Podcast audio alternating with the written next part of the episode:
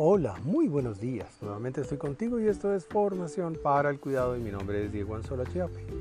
Como siempre, con un saludo muy especial, abrimos esta maravillosa mañana. Ya sabes que este es nuestro podcast Muy Buenos Días, Cuidadores. La paz interior. La paz interior es un estado espiritual de calma que también tiene consecuencias positivas en el cuerpo. La paz no es alegría, la paz es felicidad.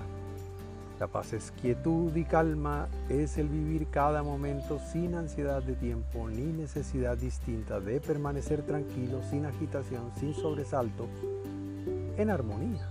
Eso es paz. La paz es entonces algo que se trabaja con oración, intensidad y disciplina con orientación y silencio se disfruta en medio del ruido, de la turbulencia, la dificultad y se guarda en el interior como un tesoro que se llama amor.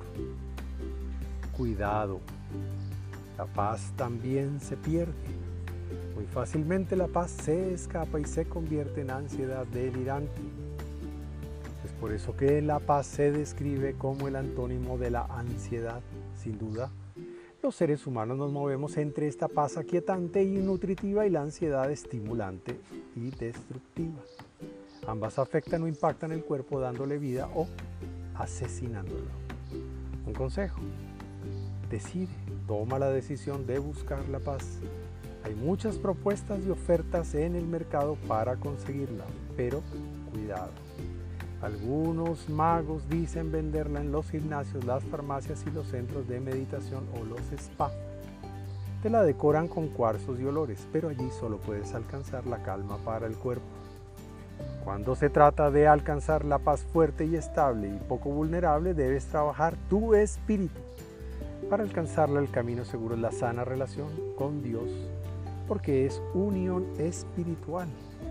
Inténtalo, es un hábito prodigioso para cada día de vida. Es la medicina para las enfermedades.